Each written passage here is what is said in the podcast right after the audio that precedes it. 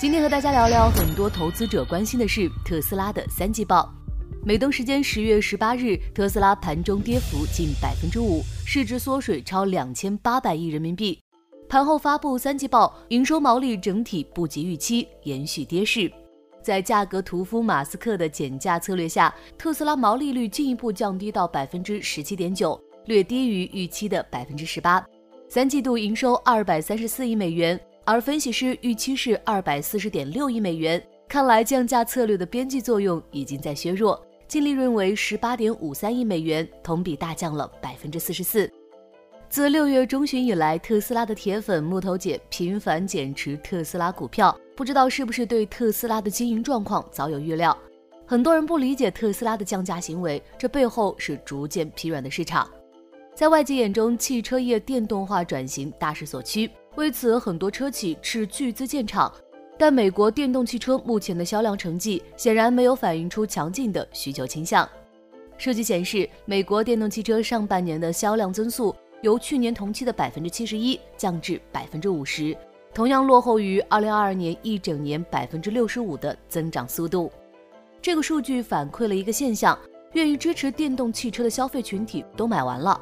剩下的消费者更理性，他们对电动汽车有各种忧虑，能打动他们的直接办法就是降价。特斯拉的降价行为有迹可循，并且除了降价，特斯拉还有自己的优势。报告显示，二零二三年上半年消费者品牌忠诚度排名，特斯拉位列第一，品牌忠诚度达百分之六十八点四，远高于行业平均水平。特斯拉成功做到了让车主买了还想买，旗下的电动皮卡虽然多次跳票，但仍让市场期待值拉满。马斯克表示，已有一百万人预定了电动皮卡，这一车型预计十月底开始交付。特斯拉计划到二零二五年每年生产二十五万辆电动皮卡。当然，这其中也有一定的困难。新车型电动皮卡从问世到能给特斯拉提供可观的现金流，至少要经历一年以上的时间。并且产能还要跟得上，增长无疑会加剧资金压力。马斯克也表示，特斯拉还没有准备好全力推进墨西哥工厂，并且对美国高利率的环境表示担忧。另外，特斯拉 AI 研发项目的进展成为一大亮点，计算能力比第二季度增加了一倍。和二季度一样，特斯拉继续重申今年生产一百八十万辆，增速高于百分之五十的长期目标。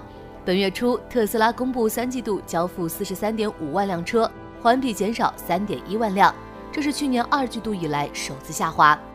随着电动汽车市场的竞争逐渐红海化，其他品牌的威胁加剧，如比亚迪前三季度销量达二百零七点九六万辆，预计盈利二百零五亿至二百二十五亿元。在这样的市场环境下，特斯拉第四季度如果想实现销售四十七点六万辆的目标，市场预测特斯拉还会在价格上动刀子。无论是经济大环境还是电动车市场，都给特斯拉的股价增加了一些不确定性。但年初至今，特斯拉的股价仍有超过一倍的上涨。想了解更多新鲜资讯，与牛人探讨投资干货。现在就点击节目 show notes 中的链接，进入掌乐全球通 app。